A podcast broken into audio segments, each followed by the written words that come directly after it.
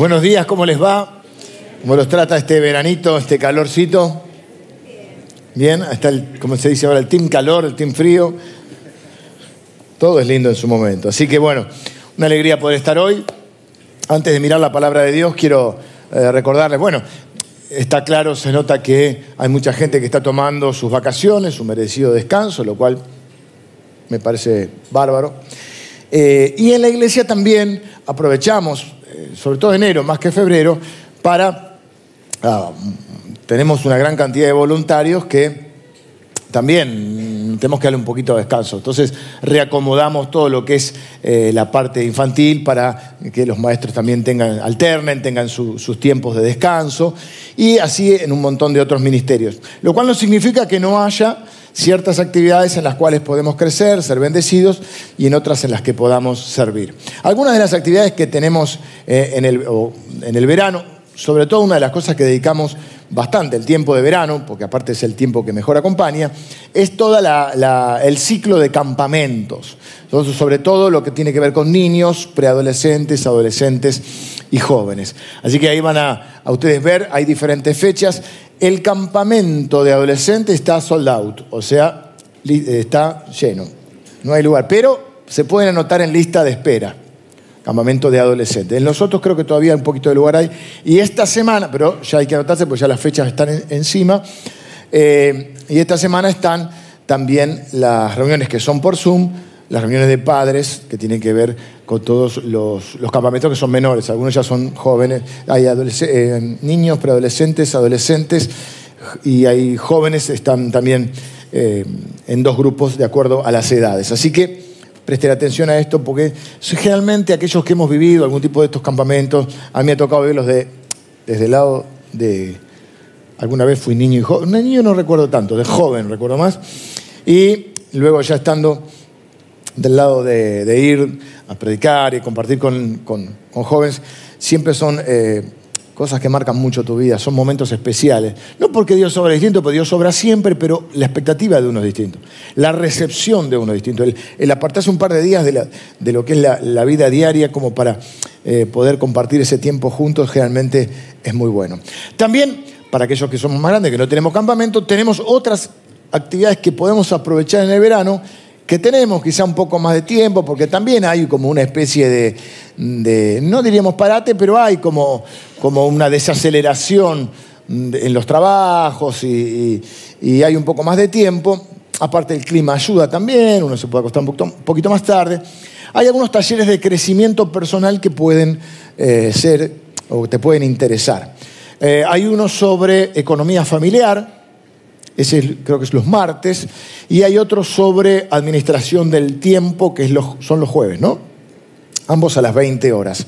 Así que son buenas eh, herramientas para el desarrollo personal. Una de las cosas que siempre, bueno, la economía siempre, y más en un país como nuestro, que siempre estamos eh, complicados, siempre estamos en crisis o saliendo de una crisis o entrando en una crisis, y la administración del tiempo es muy importante porque el tiempo es lo único que no se puede, no sé, vamos a ver si no se puede comprar, ¿no?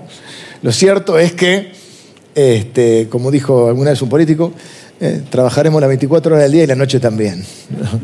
Así que vamos a aprovechar a, saber administrar nuestros tiempos. Em, también eh, estuvimos teniendo, queda uno solo, un solo encuentro el día miércoles a las 4 y a las 18 o 18.30, que tiene que ver combinando, porque es para, nuestros niños, más de 80 niños que están tomando estos talleres, que son arte y emociones. Cómo el arte nos ayuda a procesar y a manejar emociones, miedo, enojo, ¿eh? todo ese tipo de cosas. Lo hacemos a través del arte. Esto es los días miércoles y es para niños eh, preescolares y escolares. ¿no? Así que eh, se pueden también anotar en todas estas actividades o preguntar eh, en mesa de entradas, la gente de integración también está para acompañarlos. Así que hay una, eh, obviamente hay una modalidad diferente en el verano, pero sigue habiendo oportunidades en las cuales podemos seguir eh, creciendo y, y, bueno, preparándonos también para este año que empieza. Vamos a mirar la palabra de Dios, creo que no me olvido nada. El día miércoles también, posterior a los talleres, estamos viendo la serie Chosen y este miércoles toca Mateo. Luego de, ver el capítulo, lo vemos juntos y luego del capítulo eh, conversábamos acerca de, la temática. El, domingo, el miércoles pasado fue la, eh, la relación de Jesús con las mujeres, un adelantado Jesús en ese aspecto, a través de la historia de la mujer samaritana.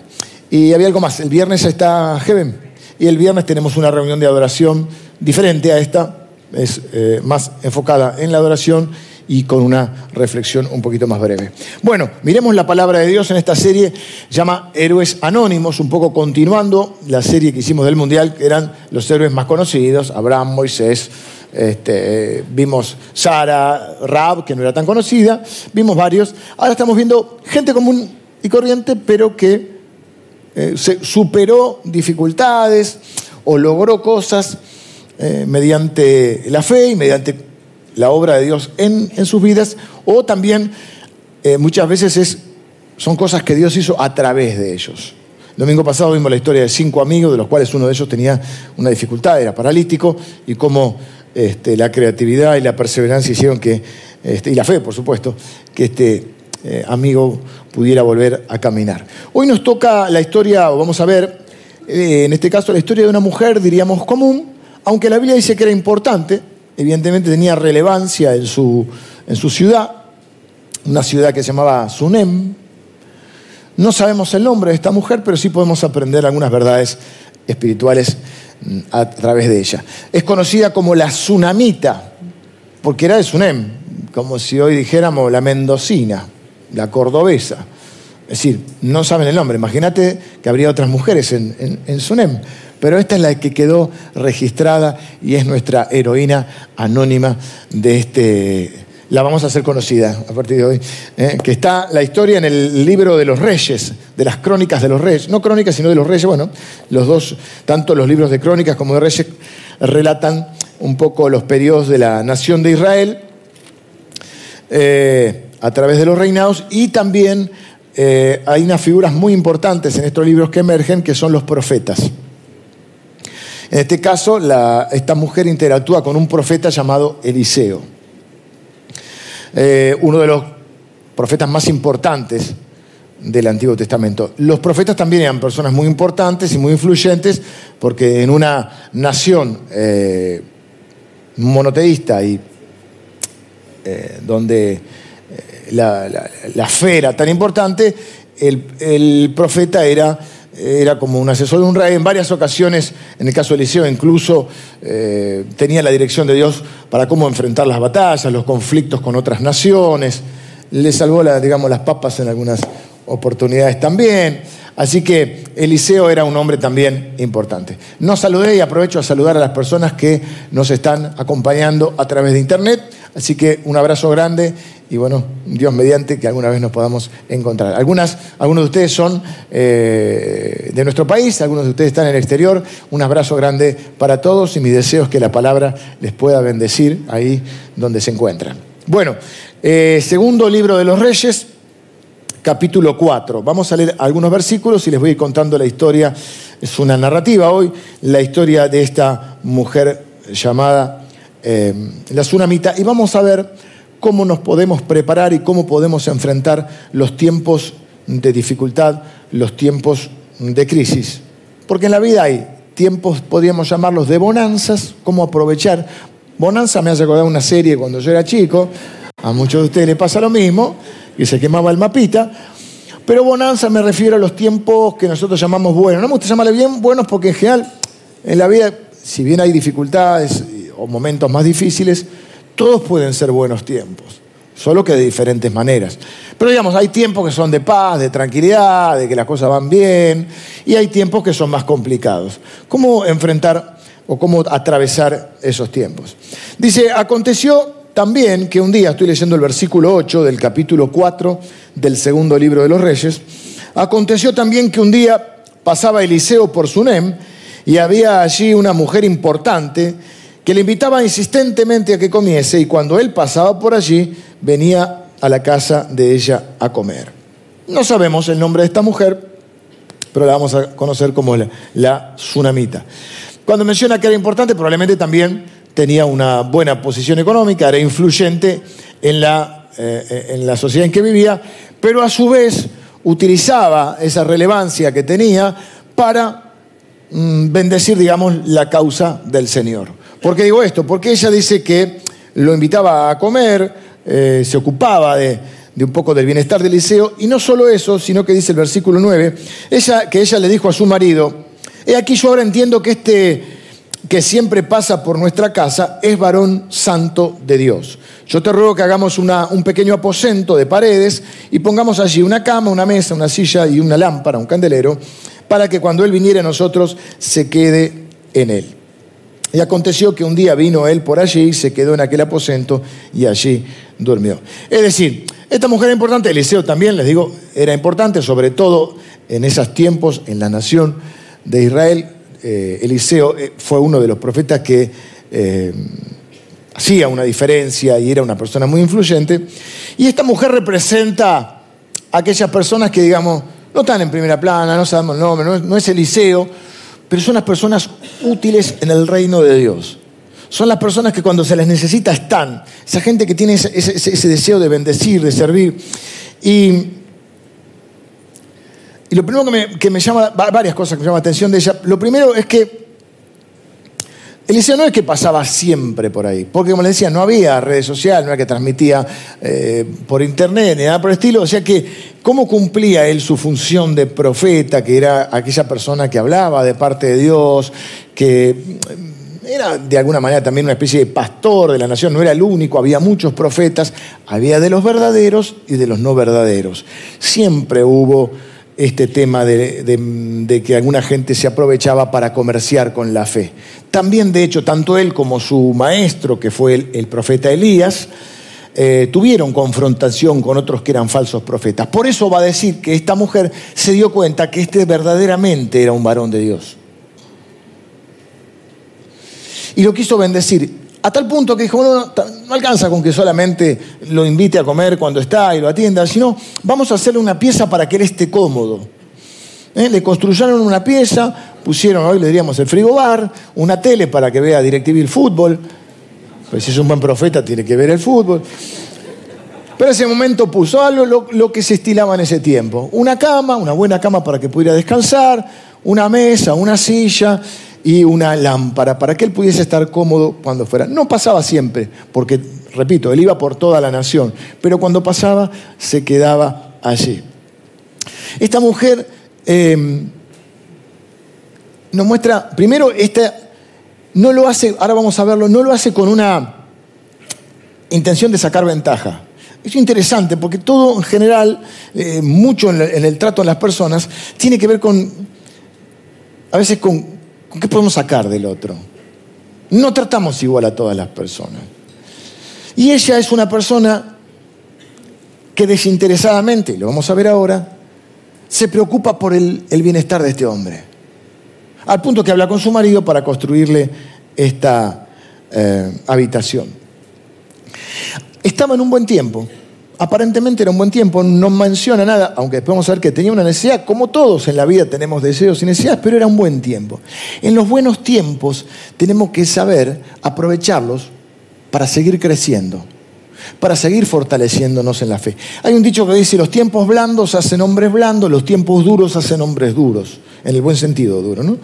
no dejes que porque el tiempo sea un tiempo blando, no dejes de crecer, no dejes de hacerte fuerte. Es lógico que los tiempos difíciles te hacen más fuerte, pero no te, un término vulgar, pero no te achanches en los tiempos buenos. Esta mujer siguió buscando, no se quedó con lo que Dios había hecho, ella quería seguir haciendo más por el Señor, quería seguir sirviendo a Dios, quería seguir creciendo, seguramente tenía buenas conversaciones con Eliseo. Los tiempos buenos, los tiempos de bonanza, son los tiempos en los que tenés que seguir preparándote.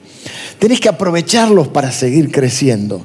Porque cuando vienen los tiempos malos queremos ser los campeones de la fe, queremos ser los campeones de la oración, queremos saber los campeones de la palabra y saber todas las promesas de Dios y no las sabemos. Dios no te puede hablar, a veces Dios obra siempre en su soberanía y en su gracia, pero mucho más si te agarra ese tiempo difícil, te agarra fuerte, te agarra sólido.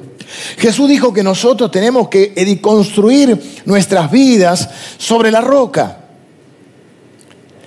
No digo que tengamos los... Y, que la contrapartida es aquellos que construyen su vida sobre la arena, es decir, sobre un cimiento que no es fuerte. Yo no digo que muchas veces nosotros no tengamos el pie sobre la roca, pero a veces estamos con un pie en la roca y uno en la arena. Y tu vida tambalea porque no está sólida. Y cuando vienen las tormentas, porque Jesús dijo, porque cuando vengan las tormentas, la casa que esté construida sobre una roca va es la que, es la que permanece.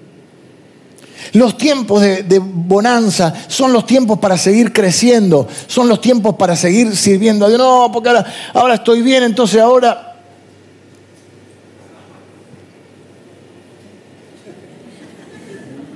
Oigo voces.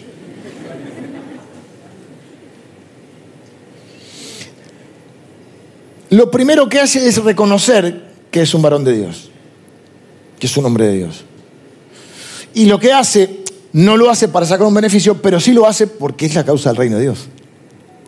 Entonces hay personas, Dios es bueno, no estamos juzgando a nadie, es una descripción y es una motivación a seguir creciendo, pero a veces nos acordamos de Dios cuando las cosas están mal.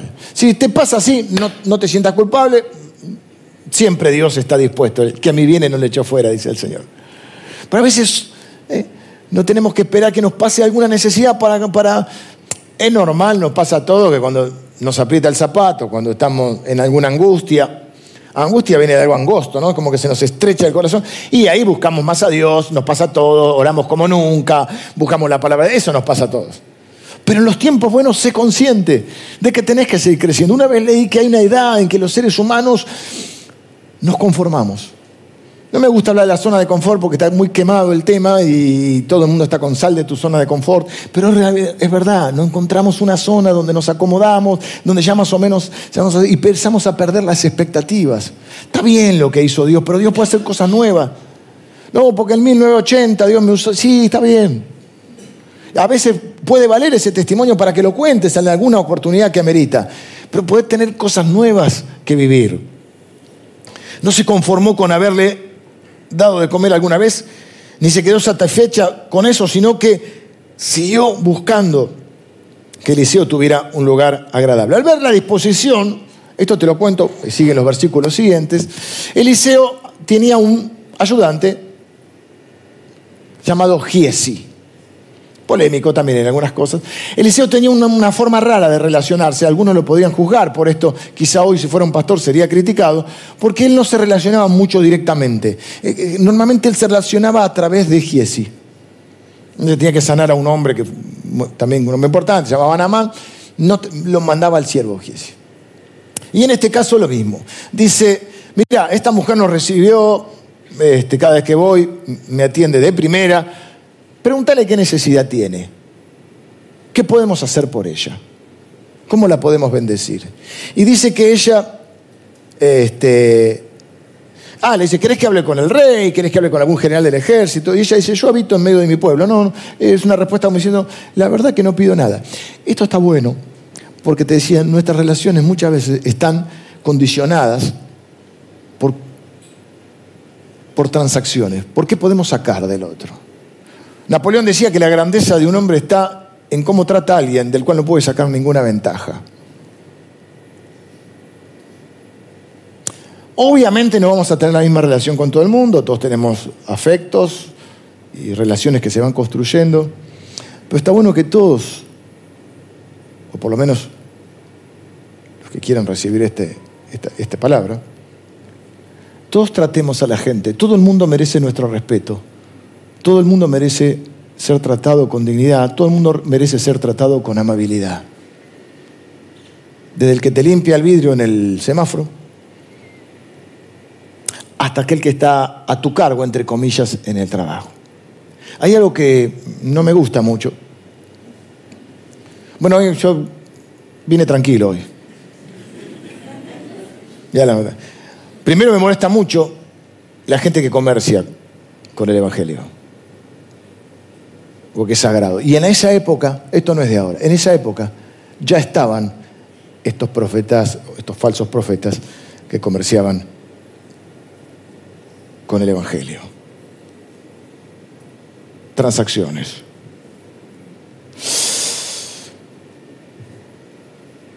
¿Cómo tratas a la gente que de alguna manera depende de vos. He visto gente que trata muy bien a los que, están, a los que son sus superiores o a aquellos que pueden sacar alguna, algún rédito. Hoy nos acordamos, porque en el primer servicio venimos la gente mayor, que había una serie donde uno decía, le pertenezco. Hay gente que muy, obviamente que uno puede ser servicial, está bien, pero hay gente que es muy, muy, eh, eh, con la gente que, de la cual puede sacar un beneficio, pero le das un carguito y es un dictador. ¿Cómo tratás a la gente? Mi papá siempre me decía, tenés que... Mira que uno dice, los que están, es un término de la calle, los que están abajo tuyo, por así llamarlo. Trata con respeto a los que, todos merecen respeto, los que de alguna manera tienen alguna autoridad o alguna responsabilidad sobre tu vida, y también aquellos que por alguna razón dependen de vos.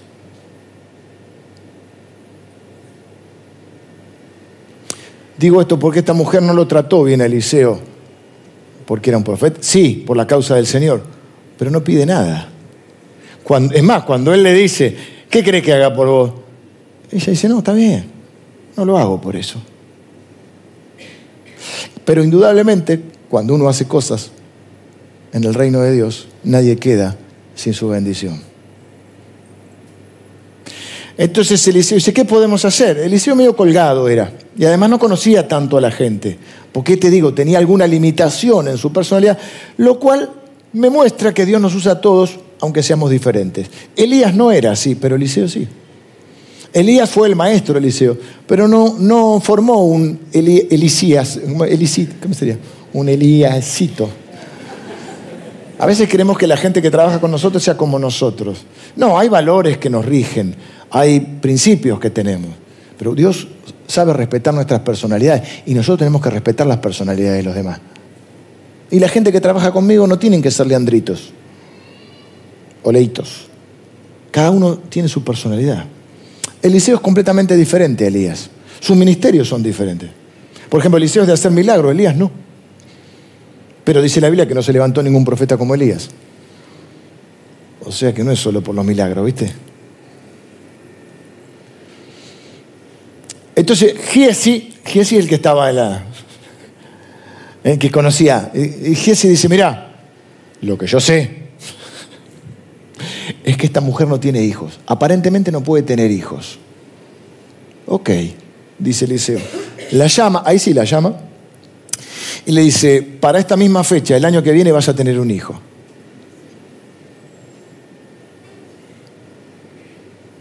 Y ella le dice, si yo te traté bien, ¿por qué te burlas de mí?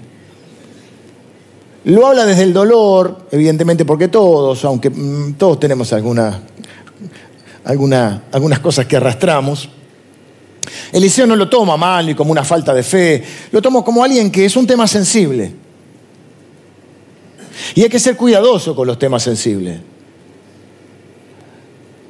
Esto demuestra que él era un verdadero profeta de Dios porque al año, en la fecha que dijo, tuvo a luz un hijo. Digo esto porque tenemos que ser cuidadosos, porque a veces las buenas, estamos llenos de buenas intenciones, pero no son suficientes. Él le dijo que iba a tener un hijo porque Dios le dijo que iba a tener un hijo. A veces vemos a alguien que no puede tener un hijo y ya decimos, te profetizo que el año que viene. Dios te lo dijo porque son temas sensibles que puedes herir el corazón de una persona. No digas lo que Dios no te dijo. ¿Se entiende? Hay temas que son sensibles y nosotros queriendo hacer el bien, lo que hacemos es dañar más. Porque nos metemos donde Dios no nos dijo que nos metamos. Vos pues si me voy a orar por vos, eh, no sé, acompañar. Pero cuando vas a decir algo sea de parte de Dios. Vas a, profetizar, que sea de Dios. Si no haces más dolor o generas más dolor, aunque no fuera tu intención.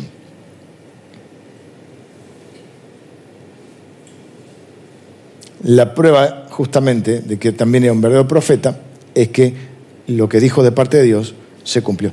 Nace el niño, el niño crece y un día está en el campo eh, trabajando con el padre, no nos dice qué edad tiene, le agarra un dolor fuerte de cabeza, ¿qué hace el padre? Lo manda con la madre. Viste que los hombres muchos sabemos qué hacer. Anda con mamá. Lo lleva como la madre lo toma en sus brazos y a las pocas horas muere. Pasamos del tiempo de bonanza, del tiempo de bendición, al tiempo de crisis. Quiero decir algo más antes de seguir.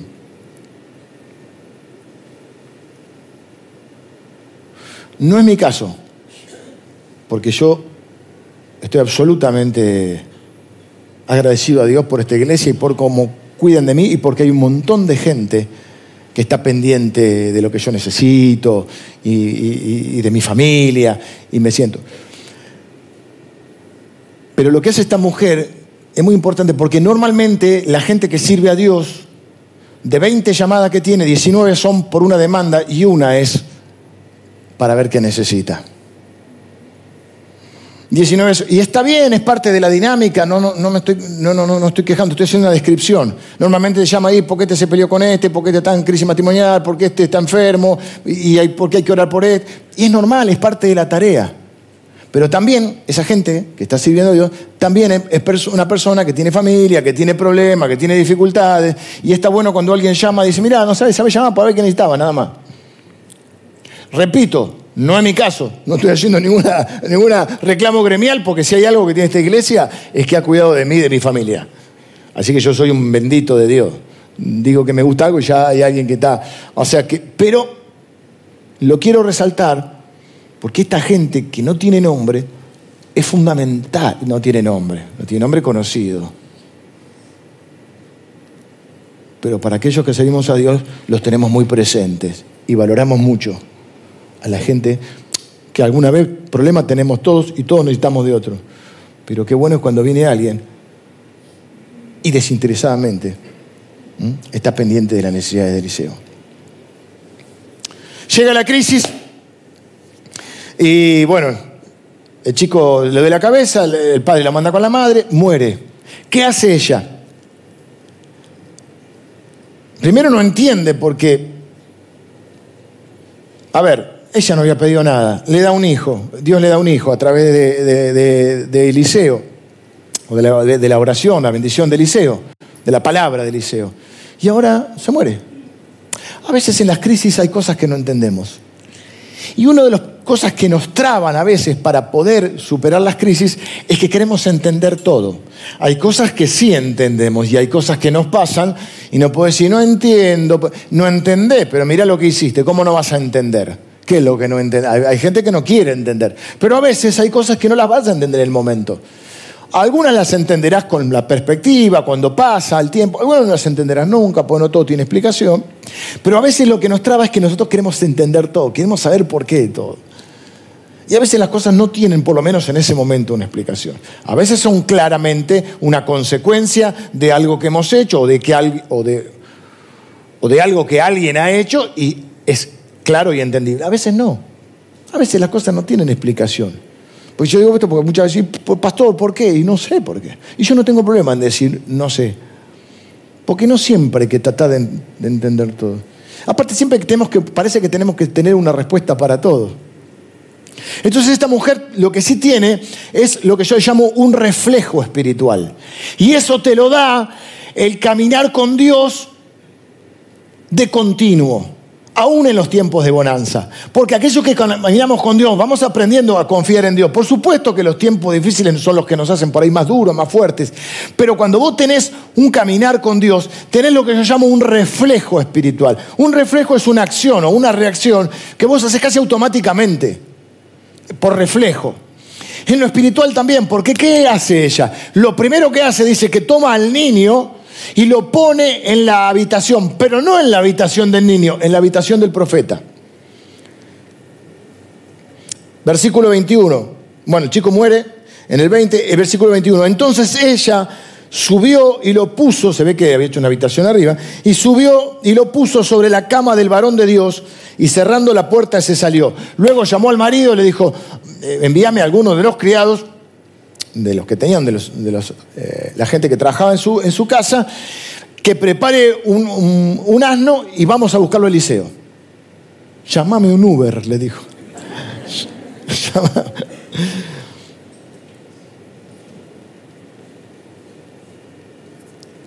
El marido, nos damos cuenta que no es buen hombre, le, ella le dijo, che, vamos a hacer la, la pieza para este hombre, no tuvo problema, lo recibía en la casa, todo, pero no estaba tan crecido en las cosas espirituales. ¿Cómo me doy cuenta? Porque le dice, llamando luego a su marido, le dijo, te ruego que envíes conmigo a alguno de los criados y una de las asnas para que yo vaya corriendo al varón de Dios y regrese. Él dijo, ¿para qué vas a verle hoy? No es nueva luna ni día de reposo. A ver, tenemos, ¿cuántos hijos tenemos? Rubén. Rubén, ¿viste cómo están así? ¿Cuánto? Porque ya es, cuando la cosa se pone seria, no es con diminutivo. A mí cuando mi mujer me dice Leandro, no es lo mismo que Leo. Rubén, ¿cuántos hijos tenemos? Uno. ¿Qué le pasó a nuestro hijo? Se murió. Ok, ¿a qué? Porque él preguntaba, ¿para qué lo vas a ver al profeta si no es domingo? Sí serás, decía. Ella contestó, paz. Voy a adaptar esta palabra.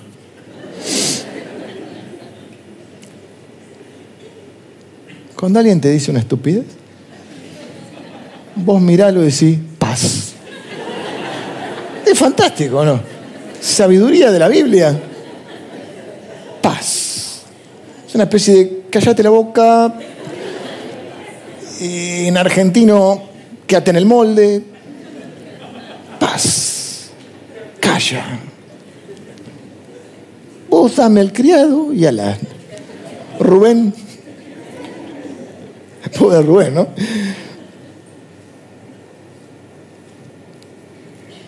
Luego le dijo al criado, vamos, no me hagas detener en el camino, sino cuando yo te lo dijere. O sea, hay una urgencia. El chico queda en la habitación, noten esto, no en la habitación del chico, en la habitación del liceo. Después vamos a volver ahí. Fueron, lo encontraron donde él siempre paraba en el Monte Carmelo. ¿Dónde está el liceo? Si no estaba por otro lado, estaba en el Monte Carmelo. Y cuando el varón de Dios le vio de lejos, dijo a su criado Giesi, he aquí la tsunamita, uh, vino la mendocina. Te ruego que vayas ahora corriendo a recibirla y le digas, te va bien a ti, le va bien a tu marido y a tu hijo. Y ella dijo, bien. Fíjense esto. Él es un varón de Dios, es un profeta aprobado, pero no es infalible. No sabe todas las cosas. ¿De dónde sacamos que porque alguien es pastor o porque de alguien es profeta de Dios, que yo creo que porque ser profeta es hablar de parte de Dios, hay diferentes maneras, no es solo pronosticar el futuro. Cuando abrimos la Biblia y decimos una palabra de parte de Dios, estamos profetizando. Eso no quiere decir que los hombres, los seres humanos seamos infalibles, pero nos encanta darle el lugar de Dios.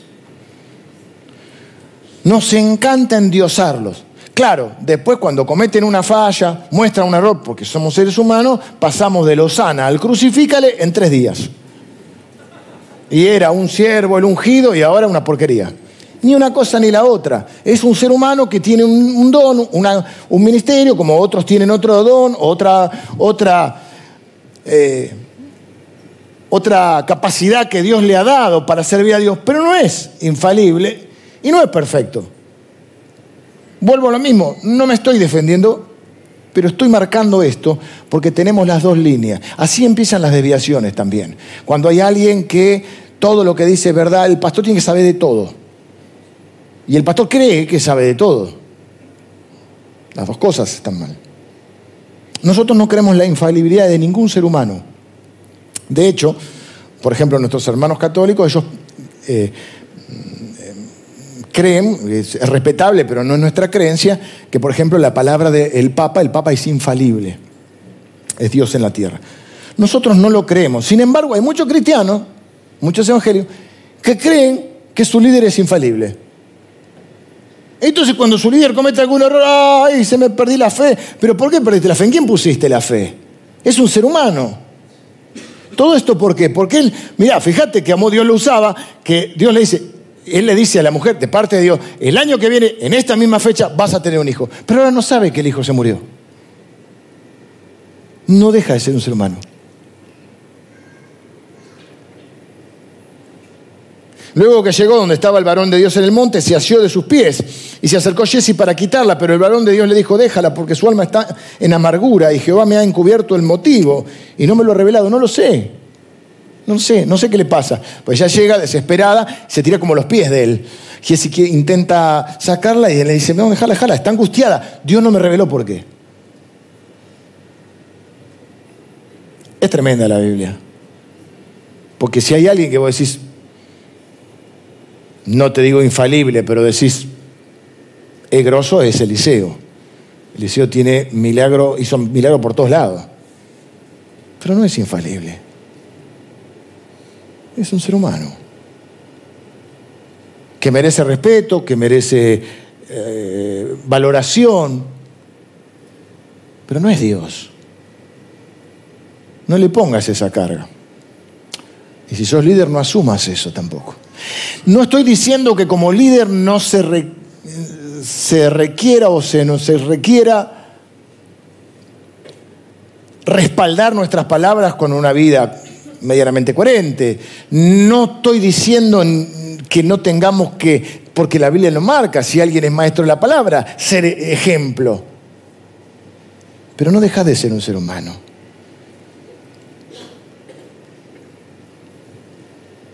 Que a veces te desanimas, que a veces, como dijimos el domingo pasado, necesitas la fe de tus amigos, porque tu fe te malea, o porque tenés un mal momento, o porque lo que tenés que enfrentar es muy pesado.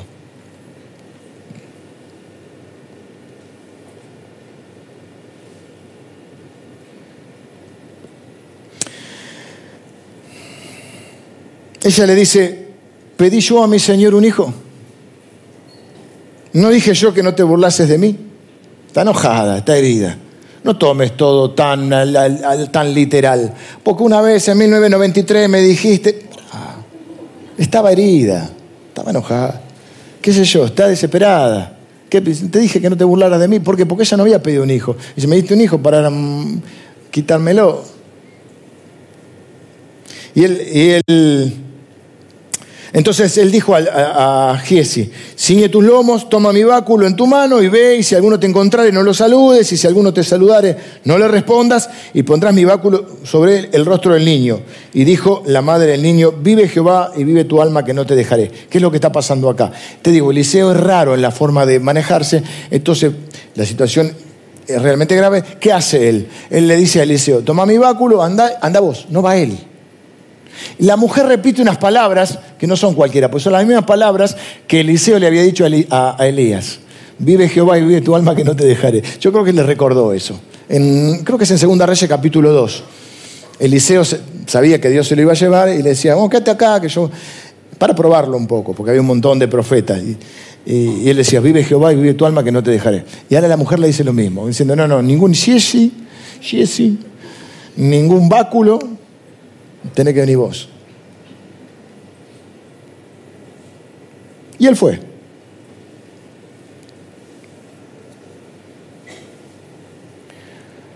Eh, Jesse fue igual primero, prueba con el báculo, se lo encuentra de camino, se vuelve, mientras Eliseo va de camino y le dice, eh, la verdad es que no, no pasó nada. El niño no despierta lo cual muestra que tiene aquí Eliseo. Entrando él entonces, cerró la puerta tras ambos y oró a Jehová. Después subió y se tendió sobre el niño, poniendo su boca sobre la boca de él, sus ojos sobre sus ojos, sus manos sobre las manos suyas. Así se tendió sobre él y el cuerpo del niño entró en calor. Yo creo que lo de Gies y el báculo es también para demostrarnos que verdaderamente estaba muerto. No estaba desmayado, estaba muerto. Volviendo luego, se paseó por la casa a una y otra parte y después subió y se tendió nuevamente sobre el niño. El niño estornudó siete veces y abrió sus ojos. Entonces llamó a Giesi y le dijo, llama a esta tsunamita. Y él la llamó y entrando ella le dijo, toma tu hijo. Y así que ella entró, se echó sobre sus pies y se inclinó a tierra y después tomó a su hijo y salió. Bueno, un gesto de, gratitud, de emoción. Eh, ¿Cuál es el reflejo espiritual que esta mujer tiene? Y es que es un reflejo que se va construyendo en la medida que nos fortalecemos y crecemos en los tiempos de, bonanza para que cuando llegan los tiempos de crisis nos encuentren bien armados. El reflejo espiritual es que ella toma su dificultad, en este caso su niño muerto, y lo pone en el territorio de Dios. Los cristianos le llamamos a esto, no estoy diciendo nada nuevo, pone tu problema en las manos de Dios, a los pies de la cruz. ponelo en oración, lo que fuera que lo llames. El tema es que muchas veces ponemos o presentamos nuestra necesidad delante de Dios, pero nosotros nos quedamos con el problema. Y mientras el problema esté en tu cama, no se va a solucionar. No está diciendo que no hagas lo que vos tenés que hacer, porque ella puso al niño en la cama del profeta, preparó el asno, se hizo el camino, lo fue a buscar Eliseo, Eliseo le dijo, te mando a Giese, y le dijo, no, vení vos conmigo, o sea, ella hizo su parte. Dijimos el domingo pasado, Dios no va a hacer lo que yo tengo que hacer, Dios hace lo que yo no puedo hacer. Pero ponerlo en el territorio de Dios significa realmente ponerlo, digamos, bajo la soberanía de Dios. Confiar, entregar el control de eso a Dios. Y eso va a producir algunas cosas. Yo voy a hacer un juego ahora de palabras. No estoy haciendo una exégesis bíblica. No estoy tomando este versículo, porque voy a tomar un versículo y voy a hacer un juego de palabras porque veo unas figuras ahí, pero no significa, lo hago como un juego de palabras, no estoy haciendo una exégesis, ¿se entiende? No estoy diciendo la cama es, no, pero hay cuatro elementos en la habitación que yo los voy a tomar como figuras de otra cosa. Son figuras nada más, no es una exégesis bíblica. No estoy diciendo que esto es este, eh, un análisis teológico. Te voy a mostrar cuatro cosas que yo veo en el territorio de Dios y como figuras ponemos las cuatro cosas que había en la habitación. ¿Qué había en la habitación? Una cama, una mesa, una silla y una lámpara. Lo primero que vos encontrás en el territorio de Dios, cuando vos vas y realmente pones tu dependencia, tu confianza, ahí es cuando entregás tu problema, es que lo primero que hallás es descanso para tu alma. Y la cama es una figura del descanso. No estoy diciendo que la cama y que la Biblia dice que la cama es el... No. Encuentro esa figura. Jesús dijo, vengan a mí todos los que están trabajados y cargados, yo los haré descansar, llevad mi yugo sobre, sobre vosotros, mi yugo es fácil y hallaréis descanso para vuestra alma.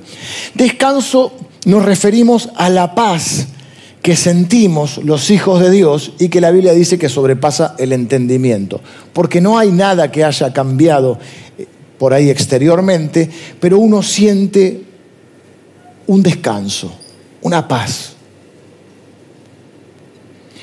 Un sacarse un peso de encima. He leído varias veces que el descanso físico, perdón, el cansancio físico, no es acumulativo. No es que si vos trabajaste 15 horas por día durante 10 días, después tenés que dormir 15 horas por día. No, no. Si vos trabajaste 15 horas por día o corriste una maratón de 42 kilómetros, bueno, si podés, 21, la, la media maratón, lo que fuera, después físicamente con 8 o 10, ponele horas de descanso, vos te recuperás. No es que tenés que dormir 20 días. Porque el cansancio físico no es acumulativo. Ahora, el cansancio emocional o el cansancio mental sí es acumulativo. Y lo que hacemos cuando vamos al territorio de Dios es que encontramos descanso, encontramos paz en nuestra alma. La paz hay que decir, bueno, Dios sabe, Dios está en control. Yo no entiendo esto, pero la verdad no tiene lógica.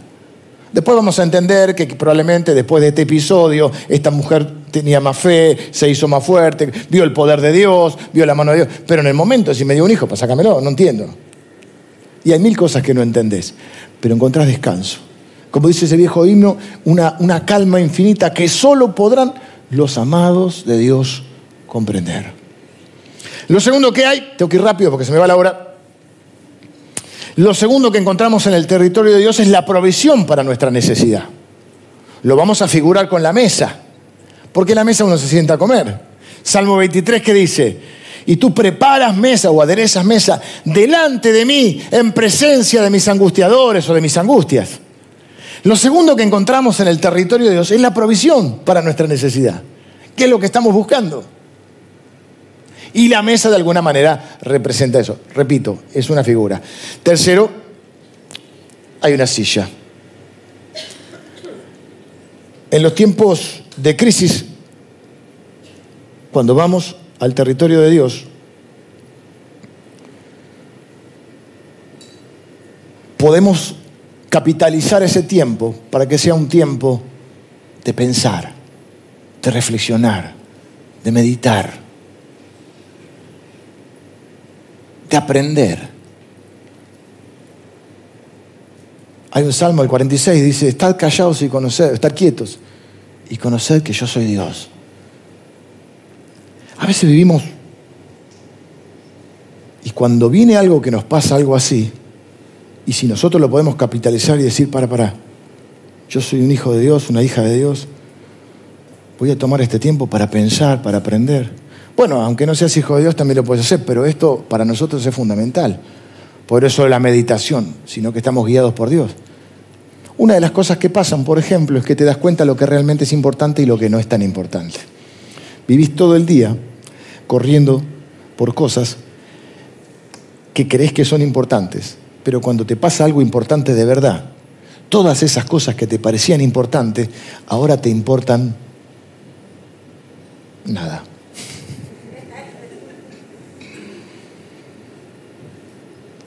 Y decís, hace, hace un día estaba preocupado y enojado por esta pavada, ahora me importa nada.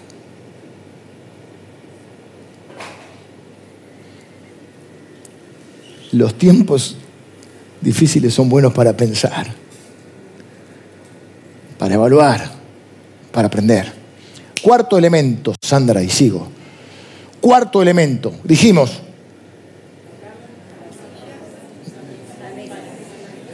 El candelero se cae de maduro. A ver los predicadores que hay en este lugar, que es una lámpara, pero con seguridad. La lámpara en, los, en el territorio de Dios encontramos dirección para nuestra vida.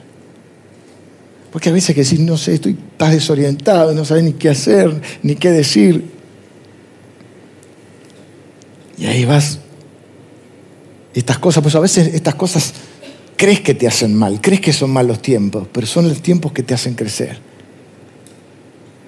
Donde encontrás la dirección, callás, pensás, escuchás a Dios. Lámpara es a mis pies tu palabra. Si estás pasando, vengan los músicos, si estás pasando por un buen tiempo, dale gracias a Dios. No te conformes. No te estanques. Seguí creciendo. Seguí desarrollándote. Seguí haciéndote fuerte. Seguí entrenando espiritualmente tus sentidos. Porque cuando lleguen los tiempos difíciles que llegan, te encuentren sólido, te encuentren firme, para que tengas los reflejos espirituales. La Biblia habla de los sentidos espirituales, entrenados. Porque si no te vas a enojar con Dios, con la iglesia, con el pastor, con la vida, con tu señora, con el jefe, con tu esposo te vas a desanimar. Desanimar, bueno, podemos enfrentar el desánimo. Pero acudí a Dios. Y poné tu dificultad en el territorio de Dios. Hacelo parte a Dios.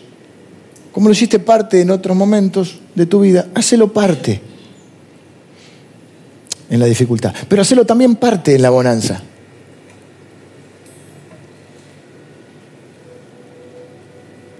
Quiero terminar orando. Y en especial lo quiero hacer por aquellos que están atravesando una dificultad. Hoy cantamos y vamos a volver a cantar que hay un poder que opera en la iglesia, que dice la Biblia que es el poder que operó en Cristo Jesús resucitándole de los muertos. Le llamamos el poder de la resurrección, obviamente el poder de Dios, el poder de la cruz. Y la Biblia dice en Efesios que ese mismo poder que levantó a Jesús de los muertos es el poder que opera en la iglesia. ¿Lo podemos creer?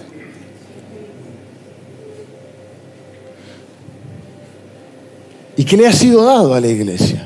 Siempre es en el nombre de Jesús, siempre es por gracia, siempre es mérito de Él. Pero Dios nos ha permitido o nos ha dado el privilegio de poder orar a Él, de clamar a Él y de poder tener a nuestro favor ese poder. Cuando somos capaces de tomar nuestras cargas y ponerlas en el territorio de Dios. ¿Qué les parece si oramos? Señor, yo en esta mañana te doy gracias por tu palabra. Gracias, Señor, por la, la gente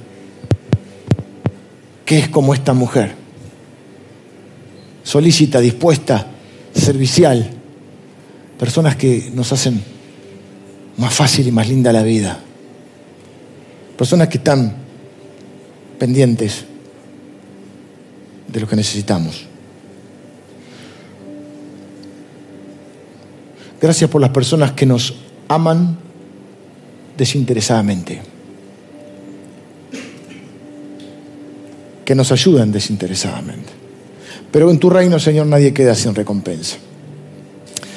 Señor, quiero orar especialmente y pedirte tus bendiciones sobre las personas que hoy están enfrentando una dificultad. Y Señor, que están recibiendo esta palabra y hoy dicen, yo pongo o traigo mi dificultad y la pongo en el territorio de Dios. Le llamo el territorio de Dios. Señor, porque lo ponemos bajo tu esfera, bajo tu soberanía, bajo tu poder. Porque estamos diciendo que confiamos que sos poderoso para hacer todas las cosas más allá de lo que nosotros pedimos o entendemos. Y Señor, tu palabra dice que el poder que levantó a Jesús de los muertos es el poder que opera en medio nuestro. Y nosotros invocamos tu nombre, Señor, y pedimos que tu poder se manifieste en medio nuestro. Y Señor, con la autoridad que me das en este lugar, yo desato las bendiciones que están reservadas para mis hermanos y mis hermanas en este lugar. Las bendiciones, Señor, que están en, tu trono que sean derramadas sobre las vidas de mis hermanos. Señor, cada necesidad que sea suplida, cada oración que sea escuchada, cada petición que sea contestada, Señor.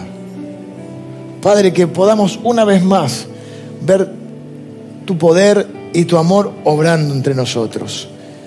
Que podamos crecer en la fe y podamos experimentar el poder de la, resurrección en nuestras vidas. Señor, oro por las personas que nos están mirando, las personas que nos están siguiendo y que están en línea. Padre, en el nombre de Jesús, oro ahora por las personas que están en línea y que también tienen una necesidad. No importa que estés lejos, no importa los kilómetros que estés, Dios está cerca. Y Él va a suplir tu necesidad. Pone ahora Poné ahora tu carga en el territorio de Dios. Señor, bendigo a las personas que reciben esta oración. Y declaro que el poder de la resurrección es el que va a obrar en nuestras vidas. Oro en el nombre de Jesús. Amén. Amén.